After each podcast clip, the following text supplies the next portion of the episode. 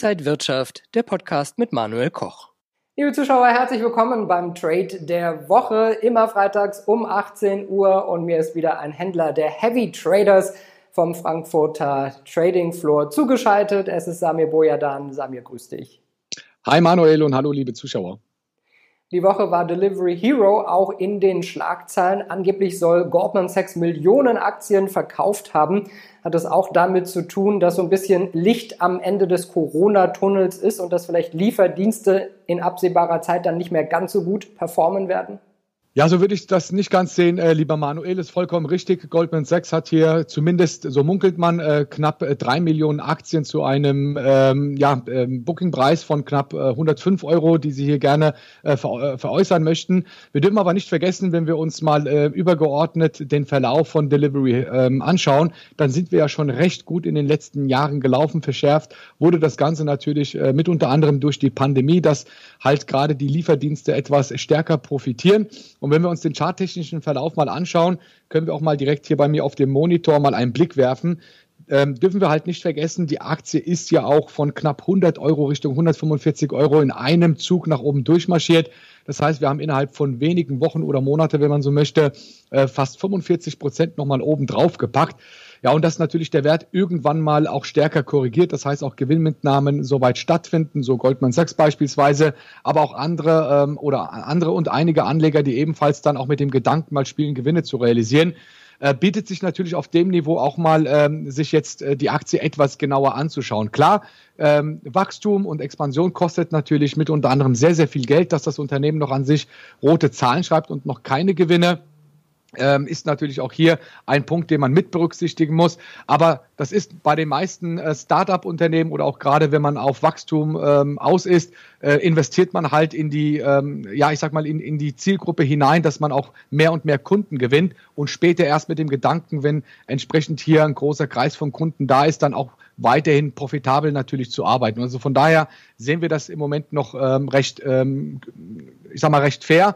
Die starke Bewegung, ja, aber auch entsprechend die Korrektur und das gehört nun mal auch bei einem Aktienverlauf mit dazu. Wir sehen ja hinter dir auch deine Kollegen. Man kann euch ja praktisch im Trading Floor, im Handelsraum über die Schulter gucken und ihr diskutiert da viele Ideen. Welchen Trade der Woche habt ihr denn diese Woche ausgesucht?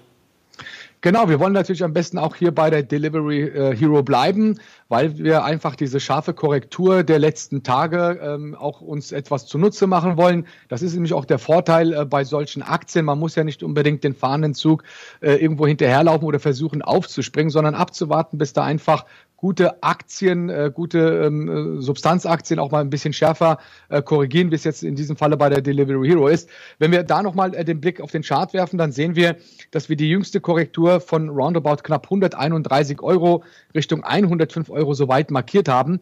Das heißt, wir haben zwei wichtige Marken. Es geht zum einen um die 105 Euro, die möglicherweise hier von unserer Seite aus als guten Einstieg genutzt werden kann, aber auch zusätzlich, wenn der Gesamtmarkt weiterhin korrigiert, dass durchaus nochmal ähm, ja ein Ausdehnen Richtung der 100 Euro Marke nicht ausgeschlossen ist.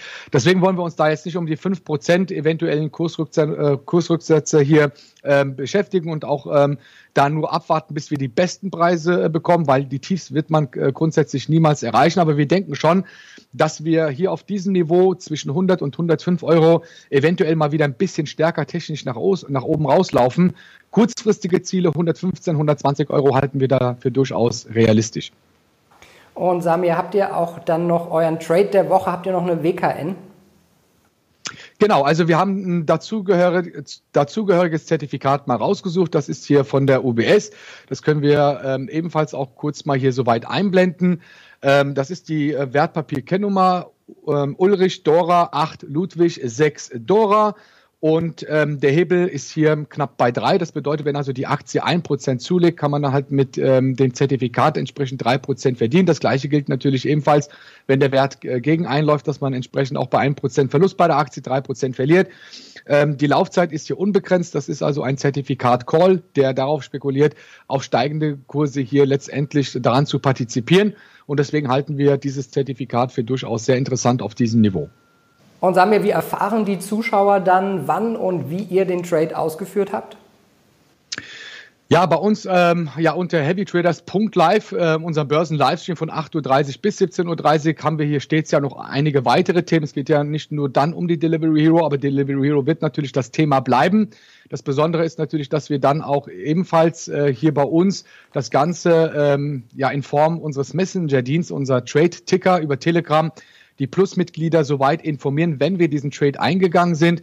Und dazu gehört natürlich zum Einstieg entsprechend auch der Stopkurs und vor allem aber auch das Gewinnziel, was wir dann kalkulieren. Und der Zeitpunkt, wann wir das halt genau bestimmen, der kann sehr unterschiedlich sein. Es ist nicht ausgeschlossen, dass wir äh, heute im Laufe des Tages eventuell den Trade eingehen. Es ist aber auch nicht ausgeschlossen, dass wir ihn erstmal auf die Watchlist soweit packen und dann ab Montag diesen Trade umsetzen werden. Deswegen ähm, ja im Plus-Mitgliederbereich unter heavytraders.live. Da werden natürlich alle ähm, Zuschauer von uns weiterhin auch informiert über den Trade. Samir, schauen wir noch mal kurz auf die Märkte allgemein. Es ging ja das Gespenst der Inflation um. Dann hat die Notenbank in den USA gesagt, keine Sorge, äh, die Leitzinsen bleiben noch lange niedrig. Es wird weiterhin viel Geld in die Märkte gepumpt. Und der DAX, naja, der ist jetzt doch wieder ein Stückchen weiter weg von der 14.000 Punkte.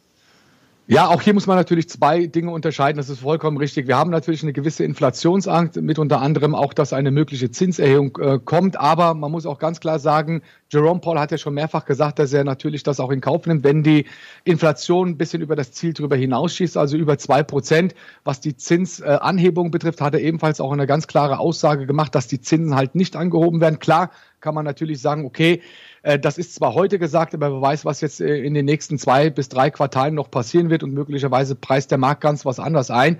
Das muss natürlich abgewartet werden. Wir dürfen aber nicht vergessen, Manuel, wir sind ja schon seit September letzten Jahres relativ gut gelaufen. Ich erinnere mich, dass der DAX noch da irgendwo knapp bei 11.300 Punkte war und im Anschluss neue Rekordhöchststände bis zur Marke fast um 14.200 Punkte gelaufen. Das gilt nicht nur hier bei uns im deutschsprachigen Raum, sondern auch bei der ganzen Entwicklung der US-amerikanischen äh, Indizes und vor allem auch bei den Aktien.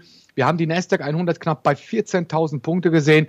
Gestern bzw. vorgestern haben wir noch neue Rekordhöchststände beim Dow Jones geschrieben. Äh, Kurse über 32.000 Punkte.